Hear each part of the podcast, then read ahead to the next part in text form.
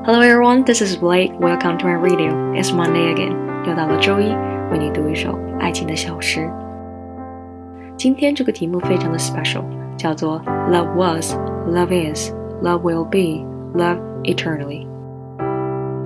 职业病又跑出来，这里的 was, is, will be 和 eternally 分别是时间维度上的过去、现在、将来和永恒。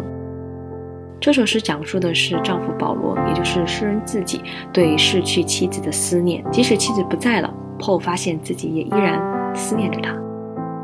That is true love. So let's find out what true love sounds like. Love was when it lay between you and I, it never seemed forever. I fell to earth in surrender, and you become the center of my eye love is. When I passed by you accidentally, I grab a sense of your smile. When between us is distant, measured by the mile, I grab a sense of your love immeasurably.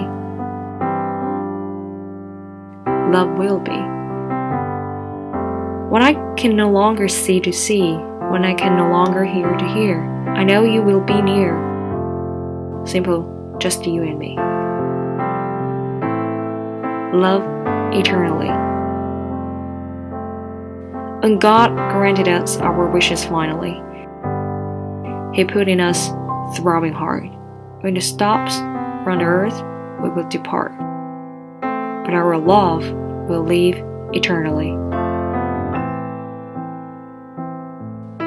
今天的节目有一些小小的不同，省略了翻译的部分，实在不是因为我懒，而是因为每个人读过之后都会有自己的画面和故事，所以就让你们自己去脑补吧。